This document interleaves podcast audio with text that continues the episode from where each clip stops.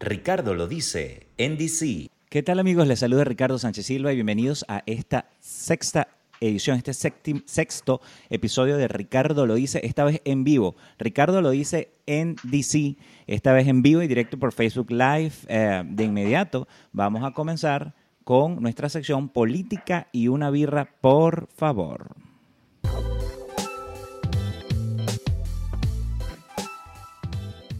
Política y una birra, por favor. Bien, para comenzar con esta edición, les comento que en este programa del día de hoy vamos a conversar de unos temas bien particular, pues América Latina parece que está convulsionada y para eso quiero que comencemos viendo estos videos y luego comentamos al respecto. Entienden, Foro de Sao Paulo, el plan va en pleno desarrollo.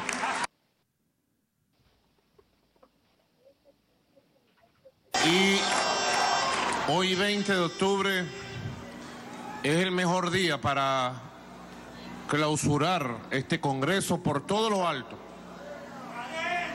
Este Congreso fue una decisión colectiva de todos los partidos políticos líderes del foro de Sao Paulo que se realizó en Venezuela del 24 al 28 de julio. Así que al foro de Sao Paulo le puedo decir desde Venezuela, estamos cumpliendo el plan, foro de Sao Paulo. El plan va como lo hicimos.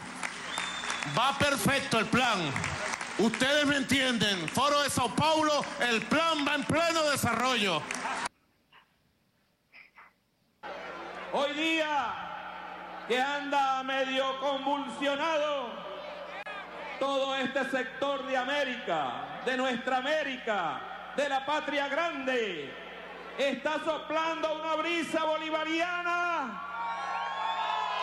Está soplando una brisa bolivariana que va a venir desde el Río Grande y un poquito más arriba hasta la Patagonia, brisa bolivariana, brisa de los pueblos libertarios que le dicen al imperialismo, que le dicen al neoliberalismo y al capitalismo, los pueblos de América son libres, soberanos e independientes. Y nosotros vemos y en verdad no sabemos ser hipócritas. No sabemos ser hipócritas. Claro que nos alegra que haya una brisa bolivariana dándole la vuelta a toda América. Claro que sí nos alegra, porque es la redención de los pueblos. Es el pueblo que se levanta. Y les voy a decir algo. Señor Almagro y su combo, rueguen a Dios que se quede en una brisa. Rueguen a Dios que se quede en una brisa, porque al paso que vamos ya se está convirtiendo en una ventolera para convertirse en un huracán bolivariano que recorrerá las patrias, toda la patria grande de América. Bien, ya se está, ya se está convirtiendo en un huracán, dice Diosdado, con relación a esa brisa bolivariana que supuestamente está soplando. Bueno, para arrancar con esta política y una birra, por favor, le doy la bienvenida a María Corina Roldán Robles. Salud, María Corina, bienvenida. Salud, Ricardo, ¿cómo estás? Muy feliz bien. domingo. Muy bien, feliz domingo para todos los que nos ven esta vez en vivo y en directo. Si tenemos feliz algunos domingo electoral. Ah, domingo electoral. Este, hay elecciones en, en Argentina, en Uruguay y en Colombia. o sea, eh, bueno, Bolivia fueron las elecciones la, la, semana pasada, pero bueno, vamos a hablar de distintos eh, aspectos vinculados con esa brisa bolivariana, entre comillas, porque yo no creo que sea una brisa bolivariana que dice Diosdado está soplando por América Latina.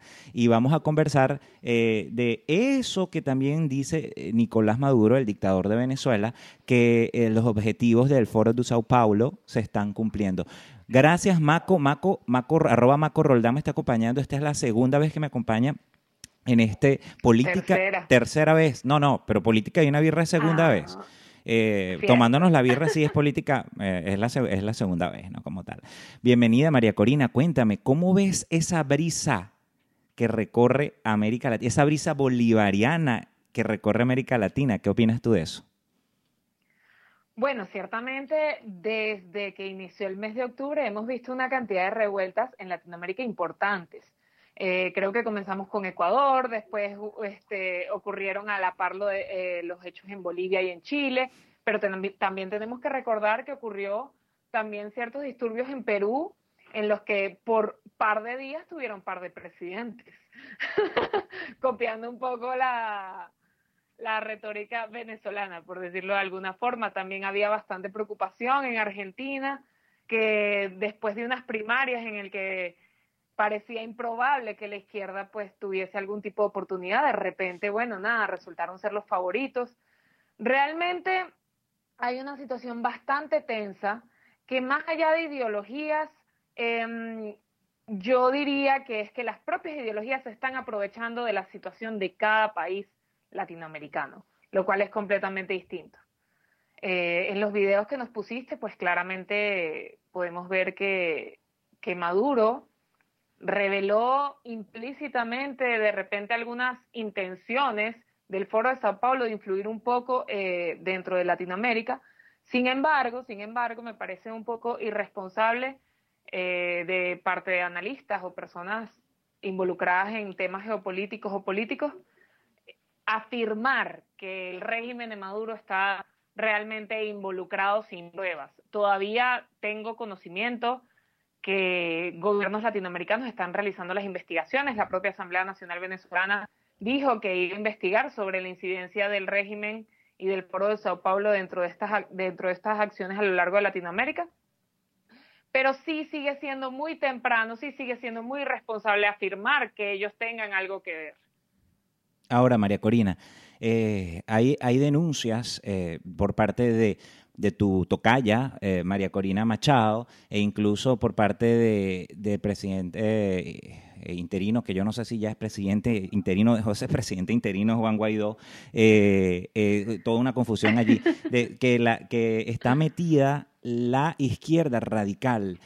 le hace castrocomunismo, chavismo, en Latinoamérica y esa visita que dice Diosdado Cabello que recorre América Latina resulta ser que es la mano peluda, es una conspiración.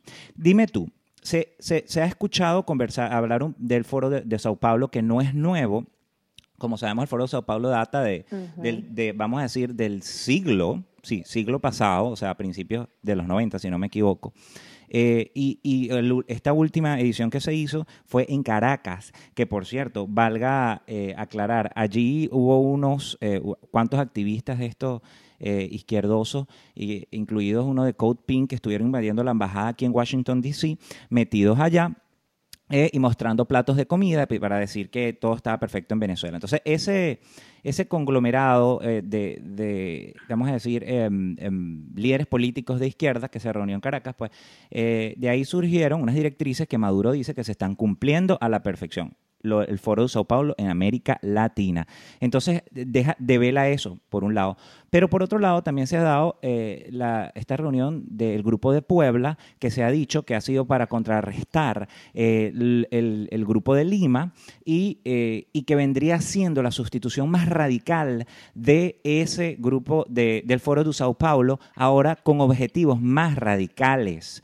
Y vemos que en América Latina han ocurrido destrozos, básicamente vandalismo, lo que se ha visto en, en, Chile contra estas eh, medidas pues, del presidente Piñera. En Ecuador lo vimos, vandalismo puro en contra de las medidas que, bueno, que al final de cuentas tenía que aplicar el presidente Lenin, no lo hizo como debió hacerlo de forma progresiva y eso generó ese estallido que se mezcló con vandalismo. Entonces, a todas estas, María Corina, no hay pruebas porque por ahí leían las redes sociales. Decir que el chavismo está detrás de lo que está pasando en América Latina es tan irresponsable como decir que el, que el imperio es el que estaba detrás de las, de las protestas en Venezuela. Yo creo que son circunstancias completamente diferentes, eh, pero yo quiero saber tu opinión. Tú que eres experta en ciencia política, ¿tú ves un poco de teoría de la conspiración aquí o qué? Bueno, ciertamente hay ciertos hechos que son completamente distintos. Eh, o sea, efectivamente, como tú dices, son panoramas completamente distintos. Pero aquí quiero rescatar dos cosas. Uno, eh, sí es ciertamente una casualidad que todo esto haya estallado justamente después de la reunión del grupo de, Lima, eh, también justamente después del, grupo del grupo de Lima, mira, del foro de Sao Paulo, perdón. Sí, se mezclaron y los que haya, Sí, y que haya sido justamente después del grupo de, de Puebla, que se reunieron y que además están trabajando como en cierta eh, sinergia, pero al mismo tiempo, genuinamente, no hay pruebas. Entonces, lo que hizo el, presidente ecuatoriano, Lenin Moreno, de condenar directamente o de achacar eh, directamente eh, las protestas que estaban ocurriendo en Ecuador, que tenían un sentido, vamos a decirlo así, contra el régimen de Maduro, también es irresponsable porque es muy distinto que lo diga con pruebas, como en su momento lo hizo Duque en la ONU, que presentó un libro de pruebas sobre las incidencias o el nexo y los lazos del régimen de Maduro con, los grupos guerrilleros, a que simplemente lo digas por decirlo. Por ejemplo, en el caso de Chile, en el caso de Chile, eh, Piñera sí ha dicho que tiene que, hay ciertos grupos, eh, no lo ha dicho explícitamente, pero se ha dicho implícitamente, que bueno, que ellos están en guerra, que hay un enemigo que está tratando de desestabilizar un poco Chile, pero él no ha condenado a nadie ni ha achacado esa, esa responsabilidad a nadie. De todas formas, hay periodistas, como es el caso de José María del Pino, que es un periodista chileno, que si tú ves sus redes está muy en contra de Piñera, pero aún así él responsablemente en una entrevista con César Miguel Rondón dijo que sí, efectivamente, al principio pensaban que los saqueos, que los incendios eran espontáneos, pero sin embargo los propios periodistas se han dado cuenta que estos grupos que incendian, que saquean, que, hacen vandalismo, actúan, eh, él explicó, actúan como en una especie de célula, actúan como en mecanismo de célula. No lo hacen como normalmente eh, hacen estos grupos que es de forma piramidal, sino que lo hacen de alguna forma trabajan como unas especies de células y se comunican entre ellas para efectuar estos actos. Pero claro, esto es algo que un periodista, desde la percepción de, él cubriendo las protestas de Chile, ha podido identificar. Pero sencillamente igual tenemos que esperar que la inteligencia chilena o que los grupos que están investigando como tal genuinamente entreguen unas pruebas al respecto, porque sigue siendo, o sea, estamos cayendo en lo mismo que cae la izquierda al denunciar directamente al imperialismo, caemos en lo mismo que ellos cuando denunciamos sin pruebas. Pero lo que, lo, que eh, sí es cierto es que, por ejemplo, detrás de la violencia en Ecuador eh, eh, estaba la intención del correísmo de capitalizar políticamente ese descontento para simplemente ganar terreno político, en, sabiendo que lo que había hecho era un desastre en su gobierno anterior a Lenin, que por cierto, Lenin llegó al poder, Lenin Moreno llegó al poder em, de la mano de Correa, y, Lenin también es de izquierda, lo que pasa es que Lenin representa una izquierda democrática y Correa representa una izquierda radical, o sea, porque de ambos lados, los extremos obviamente, eh, yo siempre lo he dicho, yo, yo siempre trato de estar en el medio, pero los extremos son malos. ¿Qué me ibas a decir, María Corina? No, completamente, que claramente la, izquierda, la izquierda tenemos que irnos al contexto. La izquierda se ha visto muy debilitada en los últimos años, precisamente porque si vamos al, caso de lo que fue la primera década, los años del año de la de este milenio, del 2000 al 2010, la izquierda estuvo capitalizando varios de los gobiernos de los países de Latinoamérica y la gran mayoría de los líderes tienen actualmente abiertas causas de corrupción, lavado de dinero, narcotráfico. Yo creo que la única de ese combo que se salva es Michelle Bachelet. La única. De resto, absolutamente todos o, están presentando Estamos hablando de Odebrecht, por ejemplo. Me imagino que te refieres a Odebrecht. Exactamente. O están presentando cargos o, por el contrario, se encuentran en estatus dictatorial. ¿Ok? Entonces, la izquierda claramente eh, agarró muy mala fama, ahí se produjo la teoría del péndulo ideológico, en el que el péndulo ideológico viró de la izquierda hacia la derecha, muchos países votaron hacia la centro derecha y hubo que arreglar ciertas economías que quedaron pues en la carta plana. Pero también aquí hay que recordar que Latinoamérica, al igual que Venezuela en general, tiene una tradición centro-izquierdista importante. ¿Y qué pasa con tener la tradición centro-izquierdista importante? Que al momento de que el Estado no te garantice ciertas cosas que ya tú considerabas derechos o ciertas cosas que tú considerabas que el Estado te lo tiene que dar porque siempre te educaron de esa forma, ahí es donde empiezan los descontentos. Y es donde la, iglesia, la izquierda tiene la oportunidad perfecta para capitalizar ese descontento social y regresar. Regresar, vamos a decirlo así, inagloriados. Lo que pasa es que, bueno, también las condiciones actualmente de Latinoamérica no son las mismas en las que ellos agarraron Latinoamérica. Venezuela no tiene las reservas de petróleo que tenía antes, Argentina Sí, creo que María Corina, eh, creo que la conexión está fallando. Vamos a tratar de reconectarnos con María Corina. Les decía al principio que, bueno, eh, María Corina está en Venezuela y probablemente tengamos algunas que otras fallas técnicas. Entonces, les pido un poco de paciencia por ese lado y que y, nos ayuden a, a compartir. Eh, importante compartir esto para que llegue más personas. Eh, eso es lo que yo estoy tratando desde hace rato de hacer por acá, porque esta es la primera vez que salimos eh, vamos a decirlo, en vivo, completamente eh, este programa, esta edición en vivo. Eh, ustedes pueden compartir en sus perfiles o grupos en los, a los que ustedes pertenezcan, eh, mientras que hacemos pues este contacto nuevamente con María Corina Roldán Robles, quien es em, periodista venezolana, especialista en ciencias políticas, para seguir conversando de esta oleada pues de, protestas, violencia que está ocurriendo en, América Latina y que se ha venido dando em, eh, en las últimas semanas.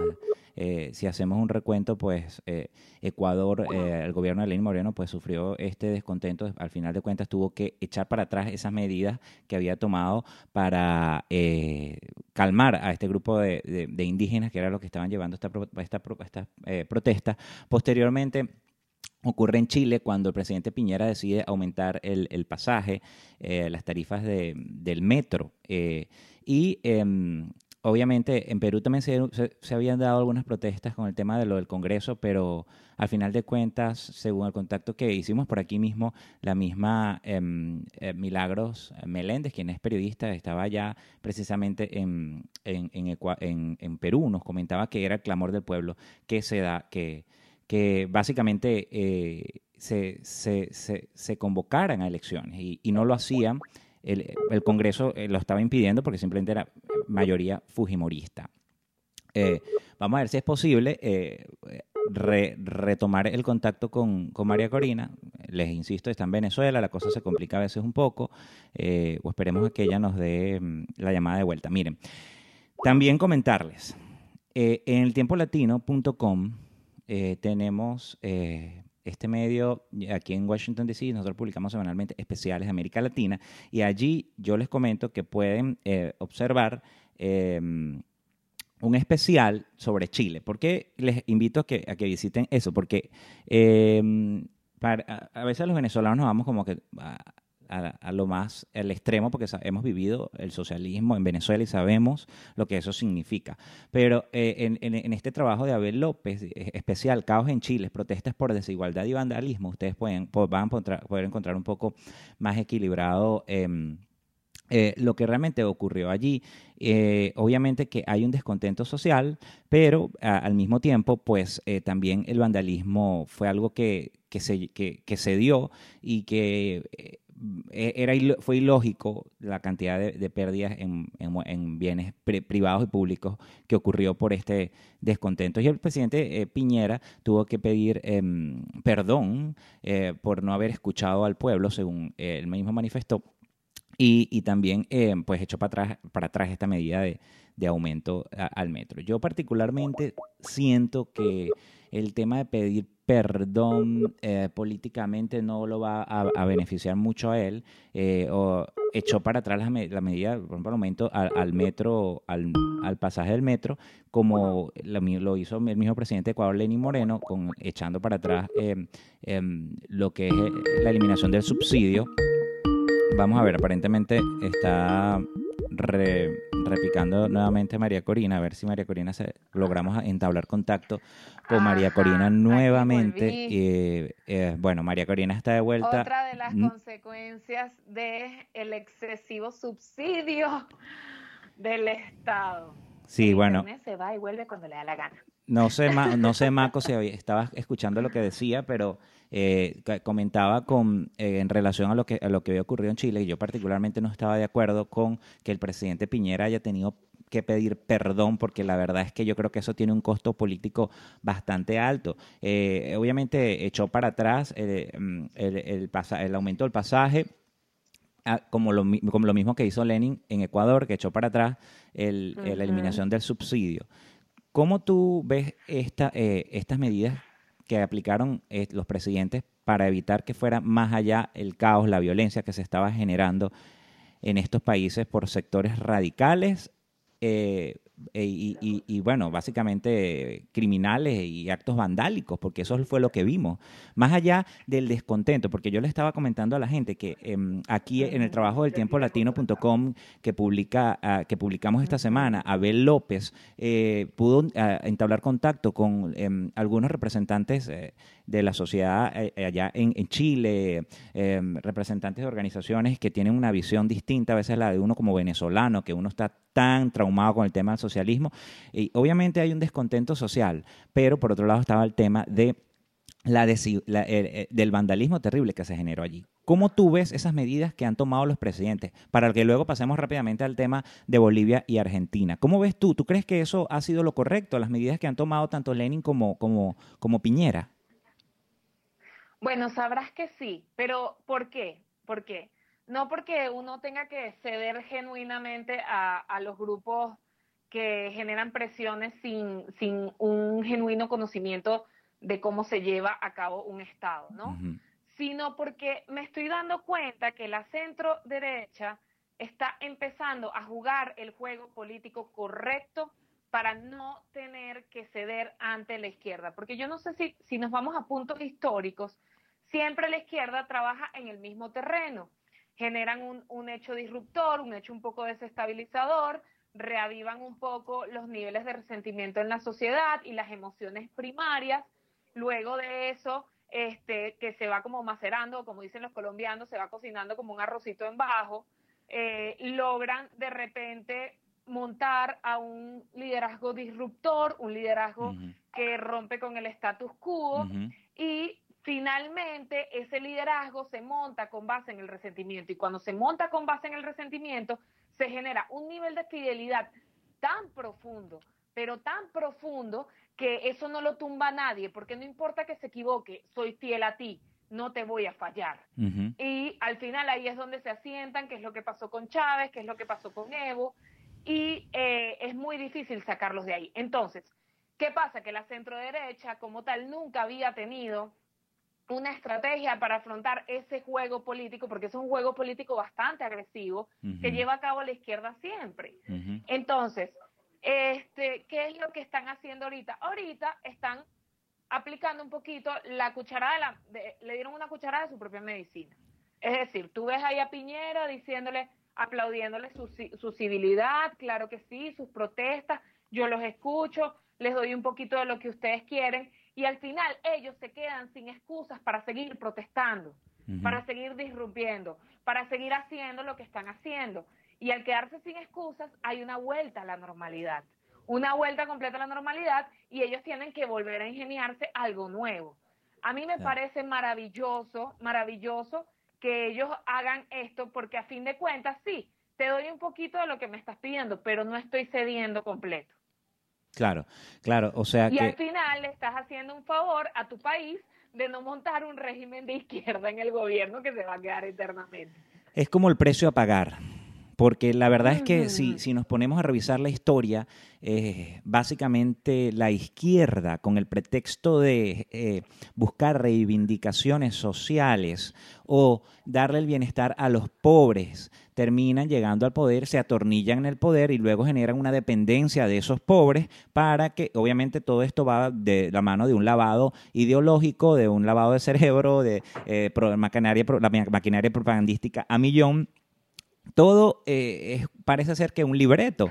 Y ese libreto lo, lo, habíamos discutido anteriormente, porque parece que es un script que viene de, de, este comunismo latinoamericano, de esta izquierda latinoamericana, eh, y todo el centro, el cerebro maquiavélico, no solo maquiavélico, sino perverso, porque yo cuando digo maquiavélico en, temas en temas de, vamos a decirlo, de, de, planeación, organización, y de, pero, pero sí, pero sí, perverso también, no solo maquiavélico, sino perverso, que ha tomado América Latina desde Cuba. Yo siento que hasta que el régimen cubano no caiga, eh, el, epicentro que genera eh, la desestabilización de, la, de América Latina y ahora Estados Unidos, lo digo con toda responsabilidad, hay una corriente en Estados Unidos que está pretendiendo decir que el comunismo es bueno y es, un, es una especie de extremismo que se está instaurando generado por el mismo extremismo que el, mismo, la misma, vamos a decir, este,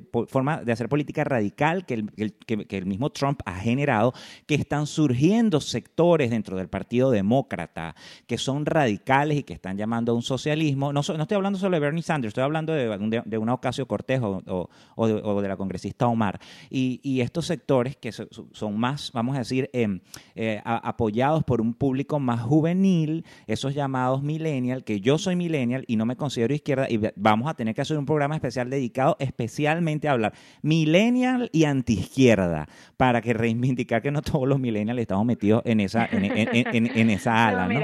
Entonces es peligroso eso, Maco. No sé qué, qué piensas tú. Sí. Hay algo importante también que resaltar. Sí es cierto que en Chile hay una desigualdad social impresionante. En diciembre tuve la oportunidad de viajar a Chile, mi hermano vive allá hace muchos años y lo fui a visitar. Y recuerdo que cuando regresé de Chile, lo primero que yo decía es, el escenario está perfecto para que llegue el foro de Sao Paulo. Lo dije, claro, para mí era así como que, bueno, lo veía muy a largo plazo, yo no lo veía como que eso iba a ocurrir ya. Pero sí, en, en Chile sí había una gran desigualdad social que además estaba bastante latente. Y lo que a mí más me gusta de la, de la estrategia que está llevando a cabo Piñera es que ahora Piñera va a quedar para la historia chilena como la persona que hizo las reivindicaciones sociales, una persona de centro derecha. Y eso les da en la madre a los izquierdistas, por supuesto que sí, claro que sí. Entonces, bueno, este, por, por el momento yo más bien estoy bastante contenta con la estrategia que se está llevando a cabo desde la centro derecha para atacar porque al final esos son ataques que ellos reciben de la, de la centroizquierda, porque la centroizquierda, vamos a hablar claro, si tú realizas esos actos para montarte en el poder es porque tú genuinamente no te estás montando en el poder de una forma honesta, sincera o para hacer cosas buenas. Realmente no, probablemente se terminan enriqueciendo y lo podemos ver inclusive hasta con estos propios congresistas que tú acabas de, mencionar de Estados Unidos, que hablan muy de la izquierda, pero al final tienen vidas completamente capitalistas. Entonces, bueno, ¿dónde está la coherencia ahí? Y pareciera ser que se quiere vender la idea de, que, de que el socialismo eh, va, a ser la solución a los males de del capitalismo, porque obviamente que, como decíamos la otra vez, yo y lo repito, estaba escuchando un podcast político español que decía que la crítica al capitalismo era que generaba riqueza pero no la repartía y la crítica al socialismo era que sí repartía pero pobreza porque no generaba riqueza. Yo creo profundamente que eh, los ciudadanos estadounidenses tienen que estar alerta ante eh, el nacimiento de esta oleada radical que yo, que si el Partido Demócrata es inteligente, más temprano que tarde va a desligarse de estos radicales eh, de izquierdas que pretenden estar dentro del Partido Demócrata.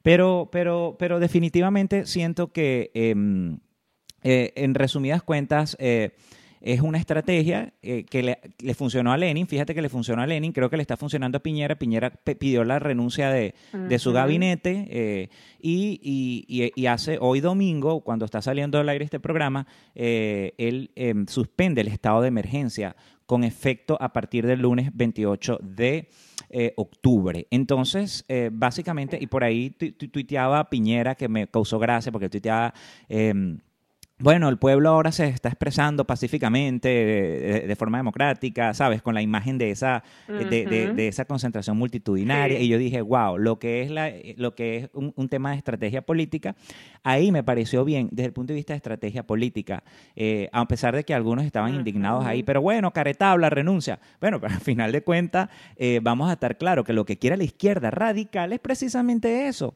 que renuncie para ellos tomar el poder y que no le dé el gusto y que sepa controlar la situación. Me parece, me parece excelente. Ahora, Bolivia. Vamos a pasar a Bolivia para ya ir eh, cerrando con Bolivia, y Argentina. Maco, Dios mío, la historia se repite, la historia de Venezuela con el tema electoral. Mira, Evo se le Evo eh, con el tema del referéndum se le había negado la reelección. El señor insistió, se anuló eh, esa, esa decisión y ahora él se está relanzando. Eh, con Evo Morales sucede que em, el Tribunal Electoral da unos resultados en los que había una diferencia de menos de 10 puntos entre Carlos Mesa y Evo Morales. Carlos Mesa, em, debemos hacer la aclaratoria, fue presidente de Bolivia eh, entre 2003 y 2005, si no me equivoco, y renunció por un tema de presión social también. Ah, ahora yo, es complejo a veces entender la dinámica política de estos pueblos. Él está regresando y básicamente es el que le lleva, el que le llega más cerca a Evo Morales. ¿Qué pasa? El Tribunal Supremo Electoral suspende la transmisión de resultados y casi un día después, al día siguiente, el lunes, eh, sale da con una ventaja superior a Evo Morales. Recientemente se conoció que por un, no sé, creo que 11 puntos o algo así, eh, los resultados definitivos ah, eh, benefician a Evo Morales. Hay un descontento social. Los sectores de la oposición han denunciado fraude electoral. El mismo, eh, un funcionario incluso del tribunal... Em, si no me equivoco, renunció luego de que ah, de que se hizo esta interrupción y em, básicamente se pidió una auditoría a la Organización de Estados Americanos y la Organización de Estados Americanos dijo, bueno, nosotros hacemos eso, pero deben ser vinculantes los resultados. Y en la recomendación del informe de después de la reunión del Consejo Permanente esta semana fue que se debía ir a una segunda vuelta para aclarar eh, esto, estas confusiones y estas irregularidades en las que se ha visto inmerso el sistema electoral y, bueno, este, digamos, la estabilidad política del país después de que ocurrió eh, este evento electoral. Bueno, Maco, ¿qué opinas tú de esto? ¿Se repetirá la historia? ¿Evo se instaurará una dictadura otra dictadura en Latinoamérica, otra dictadura socialista en Latinoamérica, o simplemente sí se aceptará ir a una segunda vuelta? Bien, a mí me da mucho dolor Bolivia, porque genuinamente para Bolivia no tengo una proyección positiva. Eh, ¿Por qué lo digo? Yo creo que ya como tal una dictadura existe, porque la dictadura empieza a existir cuando cuando se pierde la institucionalización. La democracia, más allá de la alternabilidad en el poder, más allá de, de de repente escuchar a, la sociedad civil, de permitir protestas, lo que hace una democracia fuerte es su institucionalidad. Cuando tú pierdes la institucionalidad, lo perdiste todo. Entonces, ya aquí, ya aquí se pudo ver en estas elecciones que la separación de poderes ya no existe en Bolivia. No existe en lo absoluto y que además de que no existe, pues claramente este, se ha perdido también la institucionalidad, porque veíamos cómo eh, los resultados ya al final, al, inicio del escrutinio, daban que iba a ir eh, iba a irse a una segunda vuelta. Y verse una segunda vuelta en la que claramente uno era un fracaso para Evo por dos razones. Porque uno, Evo nunca había perdido en primera vuelta. Y segundo, porque ah, en Bolivia se estaba llevando a cabo una especie de voto castigo. Entonces, todos los que votaron por los otros candidatos que no fueron Mesa iban a inmediatamente darle el voto a Mesa para no dárselo a Evo. Entonces, sumando porcentajes, claramente, Evo no podía ganar. O sea, no había forma ni manera de que Evo ganara las presidenciales. Porque obviamente, eh, porque, porque precisamente iba a contar con el respaldo de otros sectores políticos como ya lo habían eh, hecho público o, otros de los candidatos. Y eso no lo convenía a Evo, a pesar de que Evo dijo que él iba a ganar en segunda vuelta, si se daba la segunda vuelta. Ajá, ahora la constitución de Bolivia establece que para que gane un candidato en primera vuelta tiene que ser el 50 más 1 o el 40 pero siempre y cuando eh, tenga más de 10% de, eh, 10% diferencial, pues, o sea, que, haya ganado con un 10% diferencial. Y ese 10% diferencial se da, pero por unas pequeñas milésimas, por unas milésimas. Y además fue súper entramado el conteo, el observatorio, eh, perdón, la delegación de observadores que llevó la OEA solicitó reconteo de votos inclusive antes de que dieran los resultados porque ya estaban viendo las irregularidades, Carlos Mesa, como candidato, había denunciado que había irregularidades en el conteo. Entonces, sí se repite la historia como, como lo que ocurrió con Capriles. Lo que sí voy a rescatar, lo que sí voy a rescatar aquí, es que... Bien, se pegó por segunda vez María Corina. Eh, bueno, estamos teniendo fallas técnicas. María... Aquí volví, ok, volvió, volvió, volvió, Volví. Ajá, Maco, continúa, Maco. Que iba, quedamos en que lo que sí ibas a ah, rescatar. lo que voy a rescatar es que Bolivia tiene una diferencia fundamental con Venezuela. En el caso de Bolivia, eh, la gente sí pudo salir a protestar por los resultados. Venezuela, si eso se hacía, muy probablemente lo que iba a ocurrir era un genocidio de, manifestantes en las calles. Em, entonces, bueno, a lo mejor todavía Evo no se ha quitado por completo la careta de dictador y eh, no ha incurrido en esa, en esa constante violación de derechos humanos, a pesar de que se han ocurrido sus cositas, han buscado a su gente en las casas, se las han llevado presas, etcétera, etcétera, pero por lo menos pueden llevar una, una ola de protestas en paz, en, sí, en paz, entre comillas, por decirlo así entre comillas. Eh, yo quería comentar algo aquí rápidamente que publica eh, infobae.com, América Latina, Bolivia en resistencia civil, esto lo publicó el 27 de octubre. Eh, Bolivia en, resistencia civil, unidad, no reconocimiento e invocación a Fuerzas Armadas y, policías. Em, quería leer un fragmento de lo que comenta em, el autor de este artículo, Carlos Sánchez eh, Berzain. Él dice, eh, Evo Morales y su régimen está cometiendo con arrogancia y descaro pública y abiertamente delitos de fraude electoral, eh, prevaricato, falsedad eh, material e ideológica, uso de instrumentos falsificados, consorcio delictivo, beneficios en razón del cargo, atentados contra la fe pública y más suplantan la voluntad popular, declaran dolorosamente a Evo Morales ganador de las elecciones en primera vuelta y presidente electo por cinco años más. Son delitos flagrantes, dice él, que se ejecutan en público y en tiempo real. No es un modelo boliviano o nacional, dice él, es el castrochavismo, la intervención de la dictadura de Cuba con su operación con la dictadura de Venezuela que ejecutan en Bolivia el guion de la dictadura electoralista. La dictadura electoralista. Y que me llama mucho la atención lo que dice eh, el autor de este artículo, porque básicamente Hugo Chávez llega al poder en Venezuela después de un descontento social que la misma izquierda generó, ¿ok? Atención, hago la aclaratoria, y obviamente él llegó legítimamente al poder, pero luego se instaura esta dictadura electoralista que dice eh, el autor de con un guion que viene del de, de, de, sí, del, comunismo o del castrismo cubano y lo mismo vemos en Nicaragua, María Corina. Entonces eh, no es algo nuevo, no es algo nuevo y que hay que alertar a estos países y qué bueno que los presidentes estén eh, tratando de, forma estratégica política solventar esta situación porque precisamente la izquierda sigue amenazando. No es una brisa bolivariana, como dice Diosdado Cabello. Eh, estamos hablando de un huracán, pero tampoco bolivariano. Estamos hablando de un huracán de izquierda radical, un monstruo rojo que pretende eh, retomar las riendas de América Latina para atornillarse políticamente en el poder y eh, básicamente repetir el modelo que ocurrió en Venezuela. Ahí está Evo Morales queriendo atornillarse en el poder. ¿Qué más muestra? De las intenciones de la izquierda, que lo que está pasando en Bolivia, señores.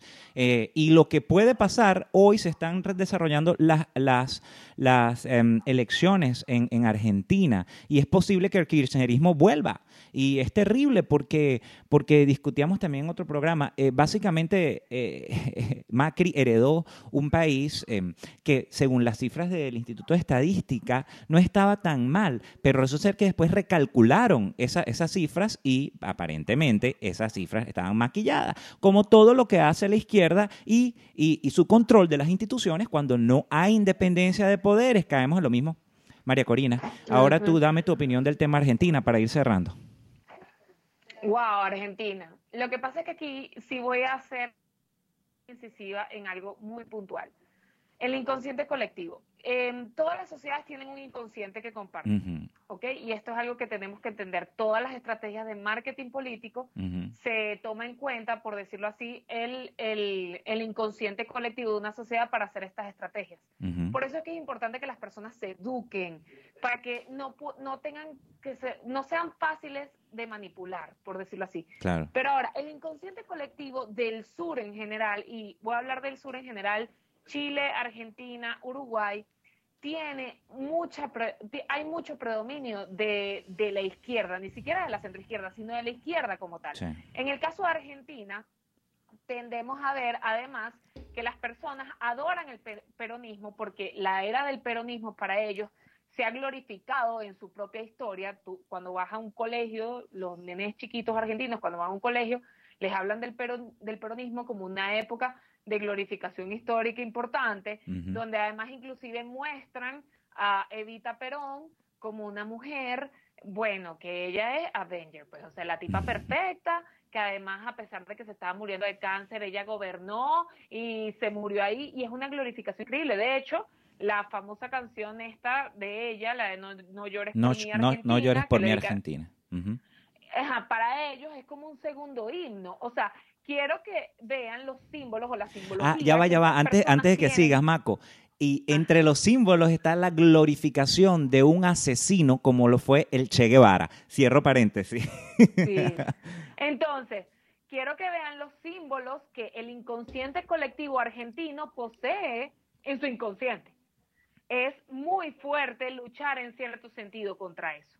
Entonces, efectivamente siempre van a el peronismo o la izquierda siempre va a tener como un campo un poco mayor que la centro derecha, que los que los que la ideología liberal dentro de Argentina. Eh, sobre todo porque además Argentina es una sociedad que a diferencia de la venezolana que vota con las tripas, la Argentina vota con el bolsillo. Entonces, cuando tú afectas el bolsillo del argentino, el argentino este, va a ir directamente al voto castigo inmediatamente. Eh, porque de hecho tú actualmente hablas con los argentinos de por qué votaron por los Fernández y es un voto castigo que le están haciendo a Macri porque ellos antes hacían asado los domingos y ya no pueden hacer asado. Ese tipo de cosas. Pero es porque también, y aquí voy a rescatar lo que te dije cuando hablamos de la ideología liberal en el antiguo eh, Política de una birra, por favor, también Macri no ejecutó una buena estrategia de comunicación política para hacer consciente a la sociedad argentina de las condiciones económicas en las que se encontraba Argentina. Argentina se encuentra en unas condiciones económicas que, o sea, sinceramente tienen que apretarse el cinturón, porque esas son las condiciones económicas en las que Cristina Fernández Kirchner rejó el país.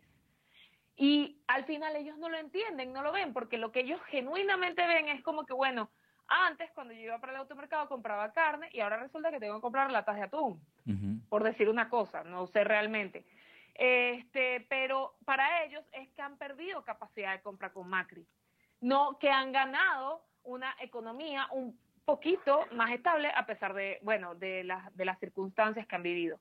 La cuestión es que, bueno, si ganan los, los Fernández, los Fernández esta vuelta, eh, lo que sí tiene que ver Argentina ahorita es que los commodities no están en el, en el mismo rango en el que estaban cuando Cristina fue presidente, ¿ok? Entonces, la izquierda no va a tener holgura económica para operar. Y genuinamente eso va a traer peor porque los van a llenar de subsidios, van a hacer lo mismo que hizo Correa, que es hacer un Estado insustentable porque va a ser enormemente gigante. Y entonces el péndulo ideológico se va a para el otro lado otra vez y el presidente que vuelva a asumir la próxima vez la va a tener peor que Macri. Y entonces otra vez se va a ir para el otro lado. No, no solo eso, sino porque además inclusive en lo que de verdad pueden caer es en un nivel de radicalismo en el que... Ok, Maco se volvió a pegar. Porque el extremo Sí, decía que, que, que, estás de vuelta. Decías que van a caer en un, nivel de radicalismo. Ajá, van a caer en un nivel de radicalismo en el que van, pueden caer en una extrema derecha que eso sí lo van a lamentar completamente. Algo como lo que pasó en Brasil. también un poco, ajá, y es un poco también lo que le puede ocurrir o lo que puede ocurrir también en Chile si regresan a la izquierda, porque claro, cuando tú vas a Chile, evidentemente hay museo de la memoria con todo lo que ocurrió con Pinochet. Pinochet recordemos que era de derecha. Hay una, herida histórica muy fuerte y muy profunda, pero dentro de todas estas eh, museos de la historia nacional, dentro de, cómo se estudia la historia chilena, ellos van a gloria mucho a Allende, la figura de Allende que era de izquierda. Oh, Entonces, las personas que no Maco, ¿estás ahí? Bueno, otra vez problemas con la conexión. Maco va, Maco viene. Eh, y pues hablando precisamente de, esa figura de Allende, es que parece que Latinoamérica eh, van a gloria estas figuras eh, y que han hecho a la izquierda ha hecho íconos para que simplemente em, ideológicamente agarrarse de allí y, tener em, estos líderes en los que em, fijar eh, su atención o básicamente llamar a la gente a entregarse y a ser fieles. Eh, pero bueno, hay que tener mucho cuidado. El CNN en español publica, el presidente Mauricio Macri hizo un llamado a sus electores para que sigan creyendo y no caigan en los falsos espejismos y las promesas de quienes, según él, han defraudado tantas veces a los argentinos. Dice Macri, tampoco podemos aceptar que los mismos que han destruido Argentina ahora nos digan que ellos son los que saben. Vamos a ver si María Corina se conecta para despedirla. Si no, pues bueno, despedimos esta, este, Ricardo lo dice en DC, eh, particularmente con política y una birra, por favor, que es esta sección que María Corina me ha acompañado amablemente, María Corina Roldán Robles, periodista, especialista en política. Eh, y pues, em, bueno, así cerramos esta sexta edición de Ricardo lo dice en DC. Les comento que si ustedes quieren apoyar, pueden hacerlo a través de www.patreon.com, patreon.com slash Ricardo lo dice. Eh, allí usted puede aportar a, la producción de, este podcast. Es primera vez que estamos en vivo, así que hubo algunos inconvenientes técnicos, pero vamos a ver si vamos perfeccionando eso para salir más veces en vivo. Esto se va a colgar en, YouTube, se va a colgar en, Twitter, en Spotify, en eh, Anchor y también vamos a tratar de que estemos en iTunes. Así que muchísimas gracias por estar allí, por conectarse, estar pendiente de eh, este podcast de Ricardo lo dice en DC y será hasta una próxima oportunidad. Nos despedimos con esta sección especial, de, despedimos esta sección especial de política y una birra, por favor.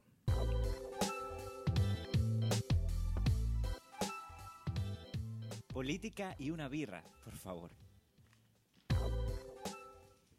Bye, hasta una próxima oportunidad.